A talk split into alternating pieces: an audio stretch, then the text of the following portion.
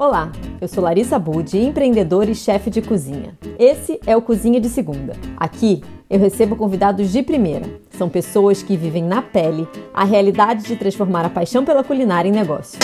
Tá achando que é fácil?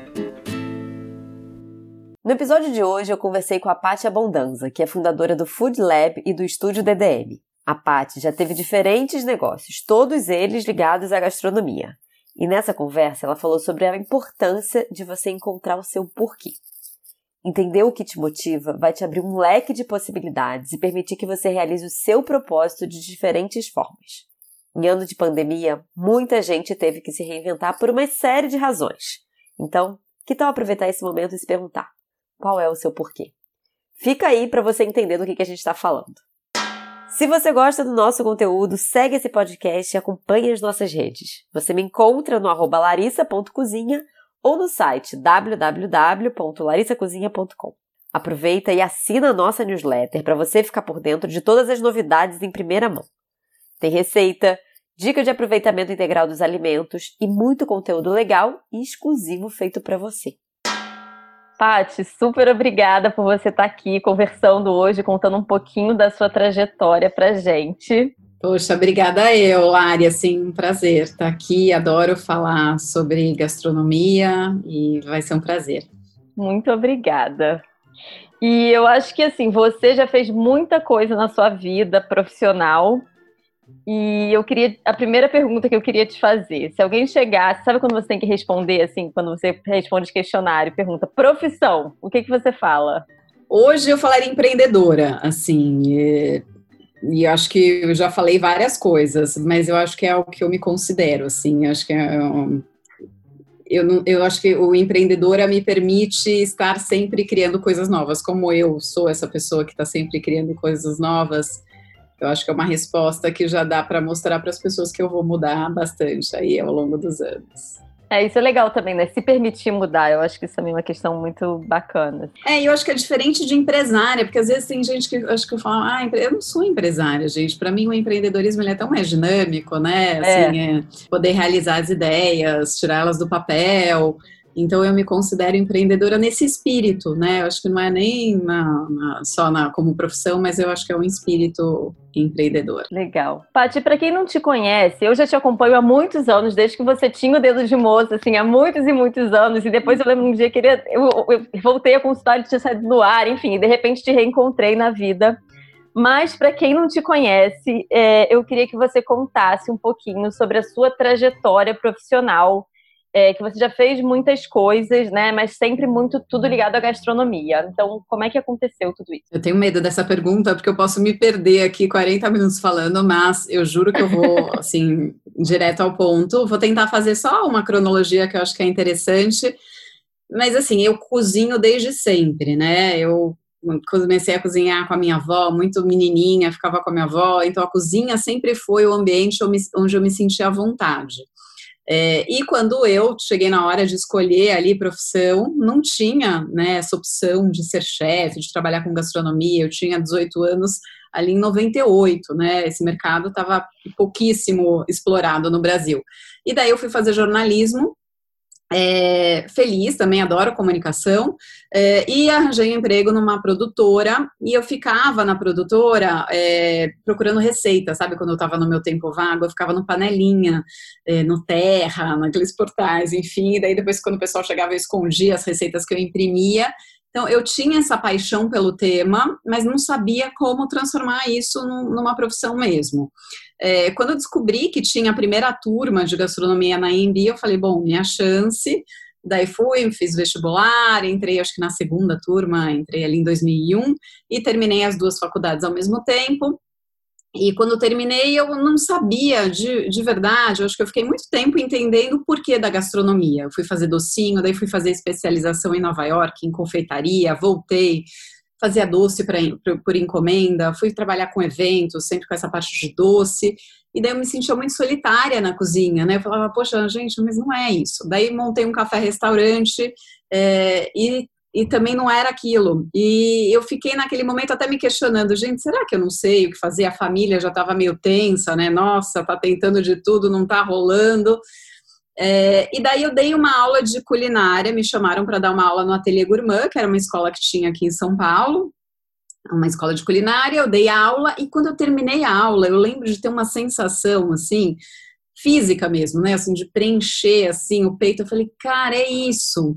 Porque eu entendi naquela aula, e foi assim uma ficha que caiu, que a gastronomia para mim era uma ferramenta para eu poder trabalhar com gente, né? Minha matéria-prima era gente, então a, a, gastronomia é só uma ferramenta. E depois que caiu essa ficha, eu acho que a minha trajetória começou a fazer muito mais sentido. A partir daí nasceu a Dedo de Moça, que nasceu com esse propósito, né, de ensinar as pessoas a cozinharem é, em casa e comerem melhor. Então era uma coisa muito eu não gosto dessa palavra de empoderamento, mas era uma coisa muito de capacitação, né? Então a gente queria que as pessoas aprendessem, tivessem essa autonomia, e a Dedo de Moça existiu aí por 11 anos. É, quando e a Dedo de Moça ela teve também uma trajetória muito que eu acho que ela foi mudando conforme eu fui mudando. Então a gente começou com o serviço de personal chef, de ensinar as pessoas a cozinhar em casa. É, depois a gente criou um blog para poder explorar tudo que a gente fazia na casa das pessoas. Estava muito naquele momento do blog, eu tinha essa vontade de compartilhar. E o blog começou a tomar vida própria, virou um site, a gente começou a produzir conteúdo e cada vez mais e as marcas começaram a se interessar pelo trabalho que a gente fazia de produção de conteúdo e começaram a nos procurar para desenvolver um livro de receitas. Naquela época era muito offline ainda, então a gente fez muito livreto de receita, né, para acompanhar produto, equipamento. É, e, enfim, eu mergulhei muito nesse mercado B2, que a gente chama do B2B, né, das empresas, e fiquei muito seduzida por esse mundo corporativo que eu nunca tinha tido contato e que pagava muito bem. E eu falei, bom, gente, esse é um caminho e fui investindo nesse B2B. Ah, o serviço de personal chefe da Dedo de Moça foi morrendo, mas foi morrendo também, acho que é o meu tesão de fazer aquilo que eu fazia. Então, eu sou uma pessoa muito do olho no olho, eu gosto dessa interação com as pessoas e nas corporações, nas empresas grandes, que são as empresas que eu trabalho até hoje, é, a gente não consegue sentir tanto isso, né? Porque acaba sendo muito institucional.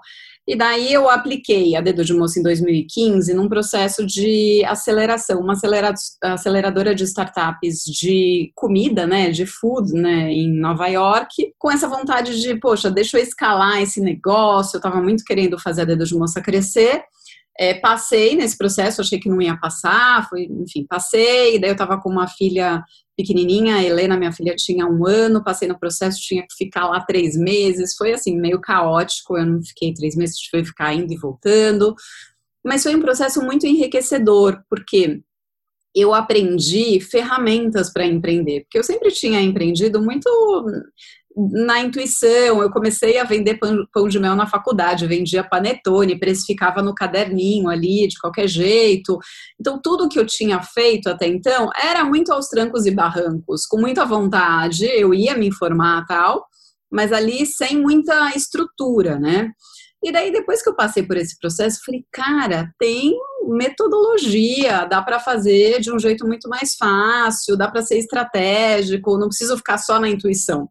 Eu ainda uso muito minha intuição, acho que é um, um poder interessante, mas não é só isso. É uma super ferramenta, mas eu acho que ela tem que caminhar junto com, né, com, com algo mais estruturado. É, e voltei desse processo querendo dividir, né? Enfim, tive um fracasso aí, não tentei lançar um aplicativo, não deu certo, mas daí isso daí virou um outro podcast, a gente pode depois falar de histórias de fracasso. É, mas voltei assim com muito aprendizado de teoria e de prática, né, de viver aquilo.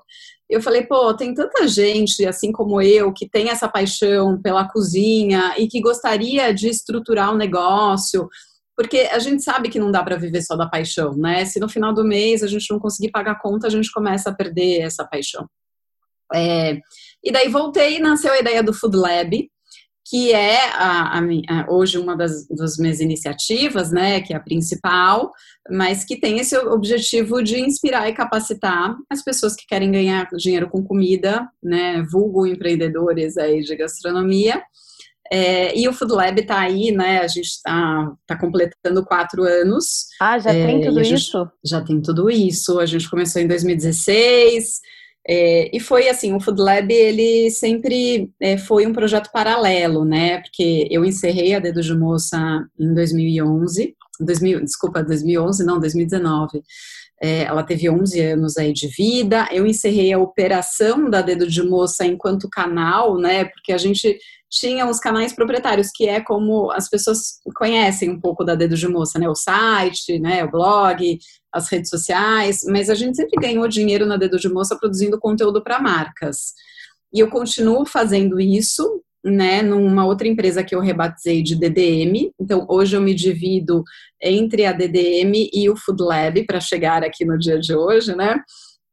Fazer esse resumo, eu me divido entre a DDM, que é essa empresa de estratégia de conteúdo para marcas de gastronomia, e o Food Lab, que tem esse público empreendedor e esse objetivo de capacitar, inspirar e formar essa comunidade é, de pessoas apaixonadas pelo tema e que querem transformar isso num negócio. E, e, como é que foi esse processo de você? Como é que você entendeu que você precisava fechar a dedo de moça e, tipo, até mudar de marca, mudar de nome e transformar mesmo no Food Lab? assim, eu olhando de fora, é, eu vejo muito a Food Lab, mais do que a DDM. Eu sei que a DDM existe, mas quando eu olho, assim, hoje para você, eu te vejo é, a cara do Food Lab. Como é que foi esse processo de transição? E por que, que você viu essa necessidade também? Foi, olha, eu acho que foi um processo, porque a Dedo de Moça, ela foi muito reflexo de quem eu sou, né? E eu fui me transformando ao longo do tempo. E, e, eu acho que a, a, gente é muito responsável por aquilo, sabe aquela frase do Pequeno Príncipe, aquilo que a gente cativa? Eu acho que a Dedo de Moça, eu tentei levar ela, né?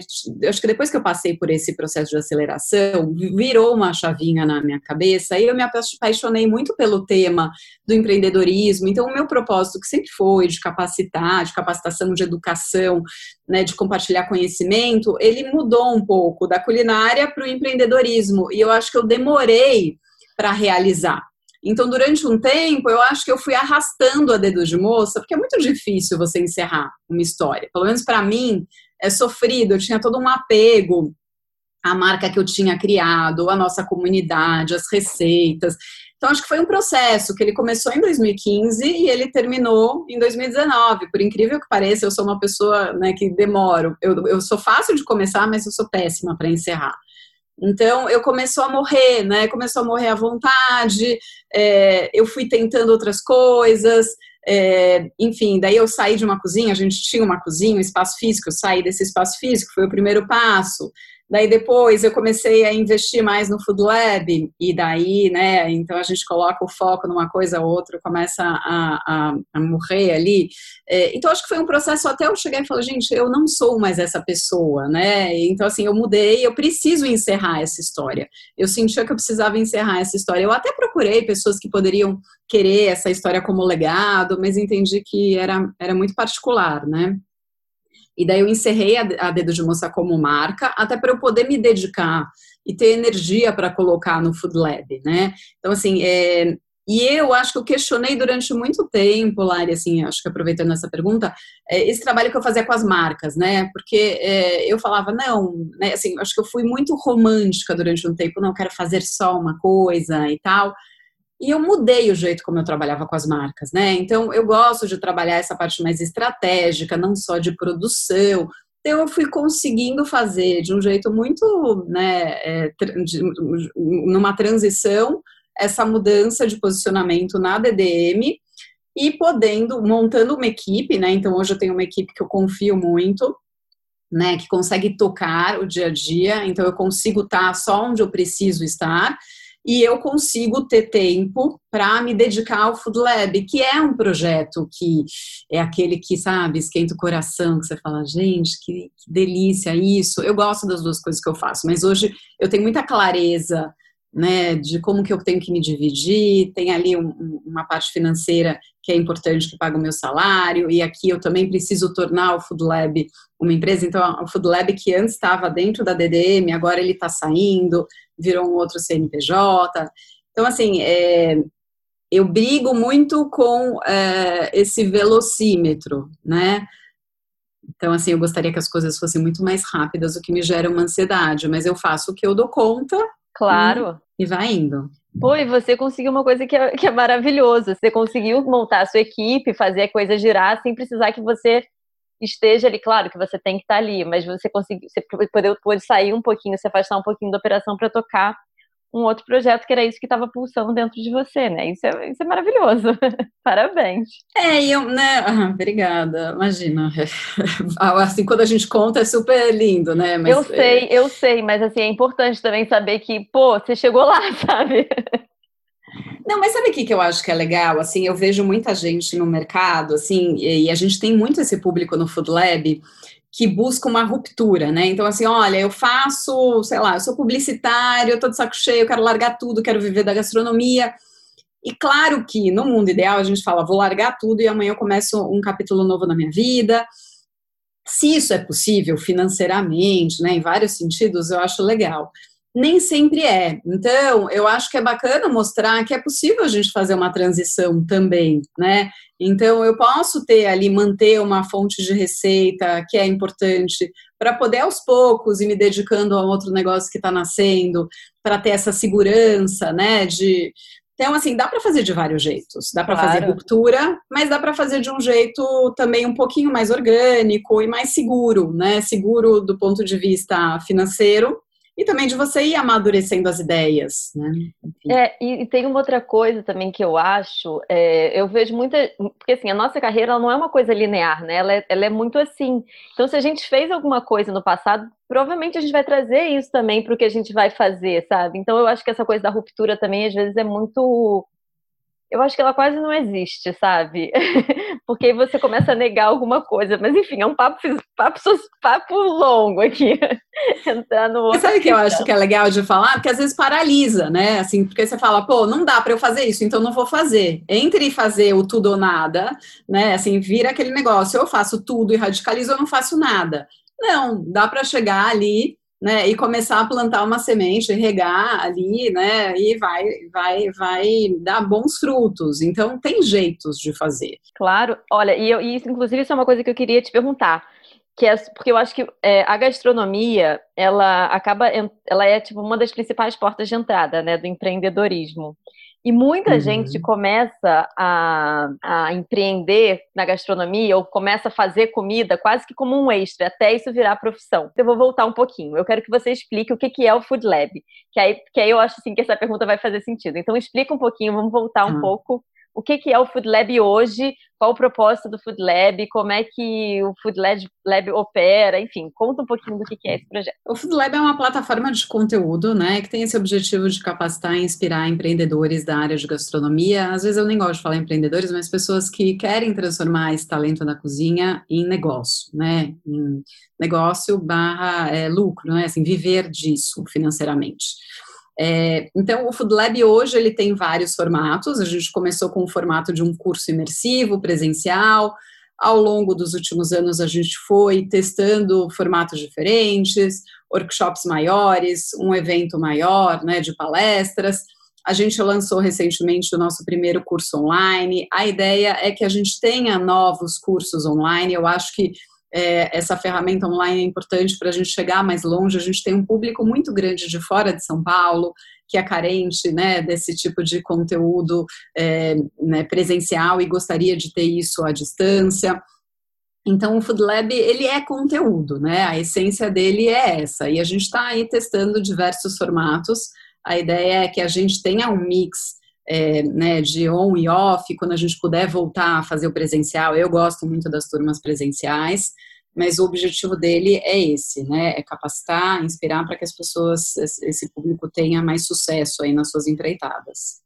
E aí, voltando então agora para minha pergunta, assim, para quem está começando, para quem tem vontade, é, e baseado na sua experiência, como, como, é que é essa questão desse turning point, de você transformar uma coisa que é um extra, ou quase um hobby, ou quase uma vontade, realmente num negócio? Olha, eu acho que sim, esse turning point, ele, a gente pode ver ele de vários jeitos, né? Assim, tem muita gente que me faz a pergunta, ah, é, quando que eu saio de casa? E eu gosto de, de desse, dessa, dessa analogia, porque eu acho que é interessante, né? Porque é quase como que eu me profissionalizo, porque a gente não precisa necessariamente sair de casa, é, eu fiquei muito tempo fora de casa, voltei para casa, estamos falando aqui, estou no quarto dos meus filhos, enfim, é, tenho aí um, um coworking, mas é, eu acho que o legal é quando a gente pensa no termômetro da demanda.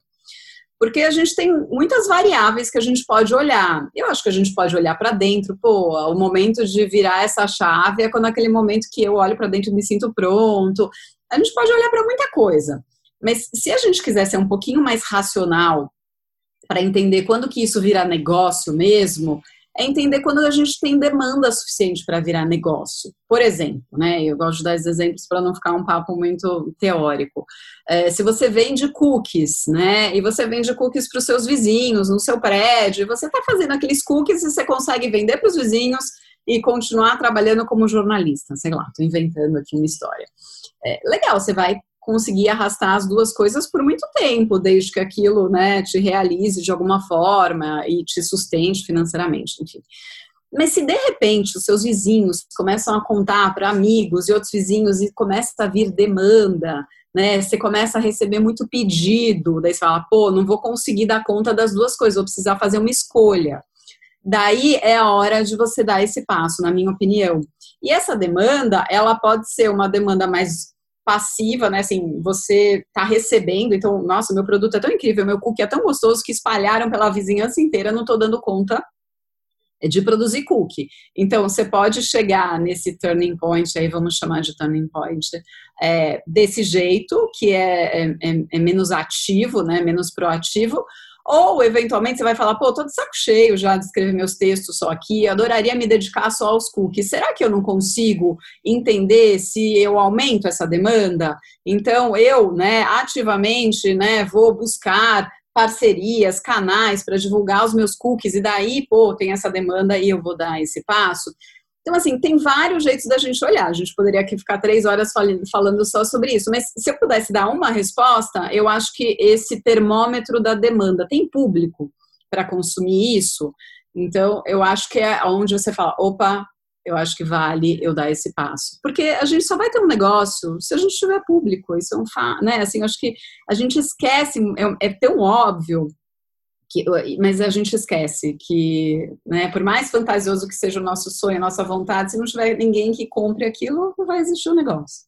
Ô, Paty, tem uma outra coisa que você fala muito, é que quando a pessoa, que muita gente, né, quando está trabalhando com gastronomia, pensa no que e não no porquê, né? E você que hoje em dia está trabalhando muito com pessoas que têm vontade ou que estão começando, ou até que já tem um negócio e estão querendo, tipo, organizar a casa, digamos assim.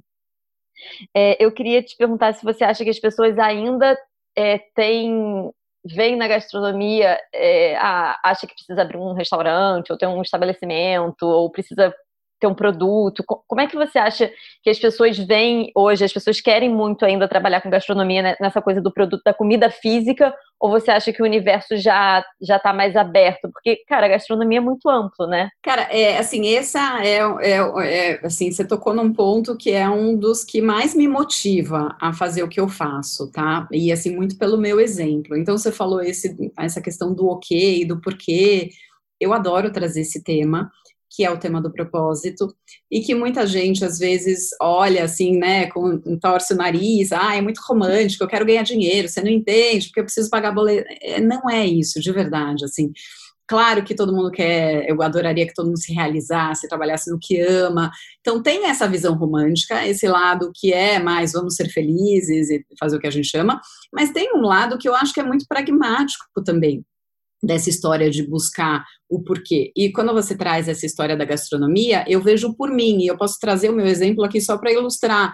É, eu queria trabalhar com comida, então eu sabia que o o que era isso, e daí eu fiz a faculdade e contei aqui um pouco na minha trajetória, né? Eu vendi pão de mel, vendi panetone, fui fazer doce para evento, fiz evento à noite, enfim, é, montei um, um café-restaurante. Eu falava, gente, não é possível, assim, eu achei tanto que era gastronomia, mas não é, eu achei que era comida, mas não é. E daí, assim, a minha ficha, ela não caiu é, de um jeito, né, ali fazendo um curso, uma metodologia, uma meditação, não foi nada disso. Foi um dia que eu falei, nossa, é isso, assim, me deu um estalo, mas bati muita cabeça até lá, né, porque quando você conta aqui em dois minutos, mas foram alguns anos até eu chegar nesse momento de falar, gente, o que me motiva não é fazer o docinho. O que me motiva é poder compartilhar tudo o que eu sei para poder né, é, compartilhar essas ferramentas, compartilhar esse conhecimento. É, então, quando eu entendi isso, tudo fez sentido, e não só fez sentido de nossa, agora como que eu vou ser feliz, mas eu comecei a ter negócios que decolaram muito mais, porque a gente sabe o quanto é difícil ter um negócio, né? É perrengue, não é, não tem nada de romântico, é muito, é, é muito gratificante, mas não, não tem romantismo. Então, aqui, se não tiver um porquê claro, é difícil você segurar a onda quando o bicho pega, assim, estou falando aqui uma opinião bem pessoal minha. Então, eu acho que é sair um pouco do, ah, eu quero montar uma confeitaria e entender o porquê a confeitaria que assim, o que, que eu vejo muito? É, pessoas com sonhos na gaveta, porque eu fantasiei tanto o o quê que eu não consigo materializar isso. Então, assim, eu, eu fantasiei que o meu sonho é ter uma doceria, né? Enfim, que ele é muito o quê, mas por que, que eu quero isso? Será que, eventualmente, eu não poderia realizar o meu propósito de um outro jeito que não o espaço físico, que vai custar uma grana, que eu vou ter que alugar, eu vou ter que reformar? Então, assim, o que eu acho é, se a gente tem o nosso porquê claro, a gente tem muitas possibilidades de o quê. E dão muita liberdade para a gente, né? É, é diferente do que as pessoas pensam, ah, mas vai me limitar muito. Não, muito pelo contrário, vai te dar mil possibilidades. Você vai poder realizar o seu propósito de muitos jeitos. Então, por exemplo, uma pessoa que quer eu, vai, quando eu comecei aquela história da dedo de moça, eu fui fazer personal chefe. E eu fui fazer personal chefe porque era a possibilidade que eu tinha, era o ok que era possível naquele momento. Eu não tinha grana para investir, eu só fui até o shopping na época, naquelas gráficas rápidas, montei, imprimi um cartãozinho e falei para as minhas amigas: Ó, oh, tô dando aula de culinária em domicílio, enfim. Se eu tivesse grana naquela época, acho que eu teria montado uma escola.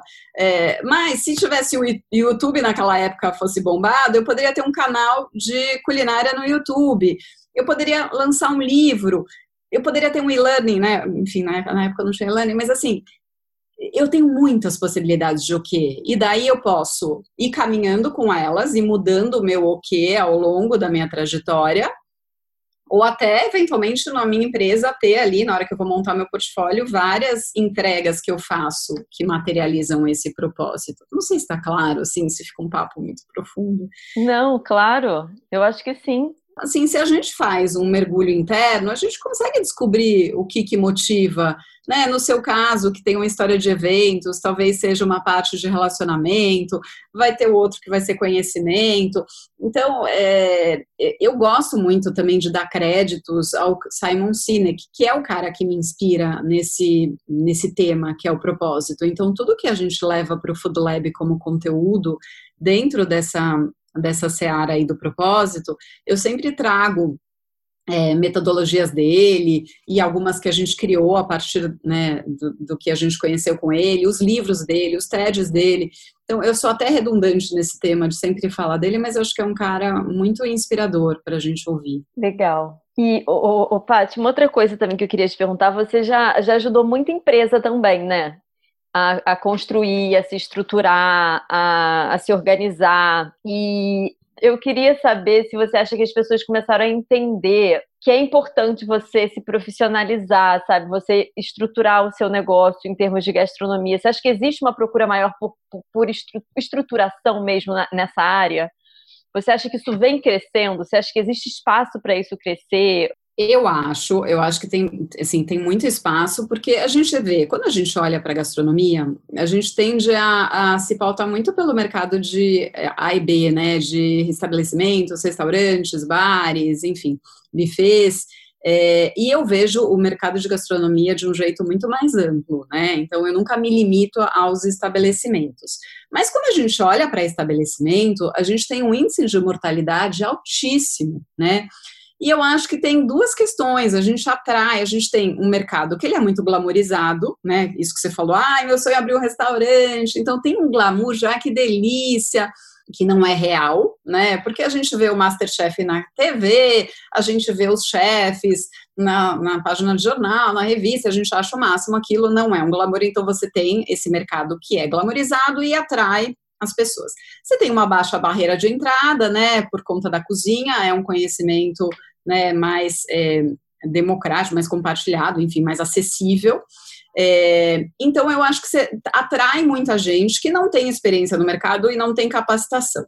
E daí essas pessoas geralmente buscam é, ou vão na, na, na raça, e, e, e, a gente vê né, o índice de, de insucesso muito grande, ou também buscam consultorias. Então, eu acredito nesse, nessa autonomia, né, nesse protagonismo que a gente tem que assumir de, né, de não de entender de tudo, mas entender de negócio. Eu acho que para a gente empreender, ou a gente precisa se unir a alguém que entenda muito, e mesmo assim, eu acho que você precisa entender para poder discutir, argumentar e ter uma relação saudável com o seu sócio.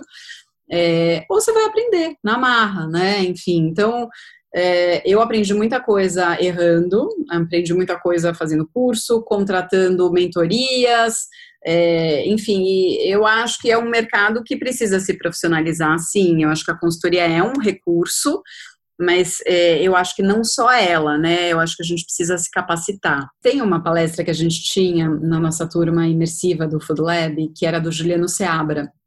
Juliano Seabra foi muitos anos diretor-geral da Endeavor no Brasil, né? Uma iniciativa que apoia o empreendedorismo. É, e eu lembro que quando eu chamei ele pela primeira vez, ele me ajudou muito, foi meu mentor em, em alguns momentos. E eu falei, Juliano, assim, queria muito que você desse uma palestra. Ele não é empreendedor, mas ele vive com empreendedores há muitos anos. É, falando assim, o que, que você vê em comum nos empreendedores que dão certo e que têm mais sucesso? E o dão certo não é definitivo, né? Porque a gente não tem ali a, é, o pódio da vitória que é, é definitivo. Mas os, os empreendedores que estão se destacando e tal. E ele falou, legal. Daí ele trouxe três pontos, e eu gosto sempre de falar sobre esse e dar crédito para ele. Então ele falou assim, para a gente ter sucesso, assim, não são só essas três coisas, mas se você não tiver essas três coisas é muito mais difícil. Você precisa ter paixão, né, que é muito esse propósito, é o que te motiva, é o que te dá tesão, o que vai fazer você buscar. É, você precisa ter conhecimento. Então, quando você fala conhecimento, não é um conhecimento só, né, falando do nosso mercado, só de culinária, mas um conhecimento de culinária e de negócio. Você precisa saber do que você está fazendo. E o terceiro é mercado. Então, porque é, às vezes a gente fala, bom, eu sou apaixonado e sou muito bom nisso, por que, que eu não ganho dinheiro? Às vezes a gente ignora que não tem mercado, não tem quem consuma aquilo, né? Ou não tem quem consuma naquele, assim, às vezes o mercado não está tão evoluído, eu tenho uma ideia boa, mas eu lancei muito antes. E eu acho que isso é tão transformador quando você pensa, né? Assim, poxa, será que eu estou cercando tudo isso bem? Eu estou motivado, é isso mesmo? Eu sei, ou se eu não sei, eu vou buscar quem saiba, né? Eu estou investindo nesse conhecimento e tem mercado, né? Então, eu acho que são três ingredientes que, que são, assim, é, uma combinação incrível para a gente, para quem, né, essa dica de quem está começando, e não só para quem está começando, quem está aí no mercado há muito tempo. É, e quem precisa também se revisitar, né? Porque eu acho que esse ano, sobretudo de 2020, foi um ano que muita gente precisou se re revisitar, né? Entender, cara, qual é a minha paixão, por que, que eu tô aqui? Eu acho que. Eu acho que foi um ano de reinvenção, né? Assim, claro, foi. Se reinventar mesmo. É, não, com certeza. Olha, adorei. Obrigada. Também, eu ficaria falando aqui por muito mais tempo. Muito obrigada pela sua companhia. Na descrição desse podcast você encontra o link para todas as redes da Pat e do Food Lab. Eu sou Larissa Bud e nos encontramos por aqui na próxima semana. Até lá!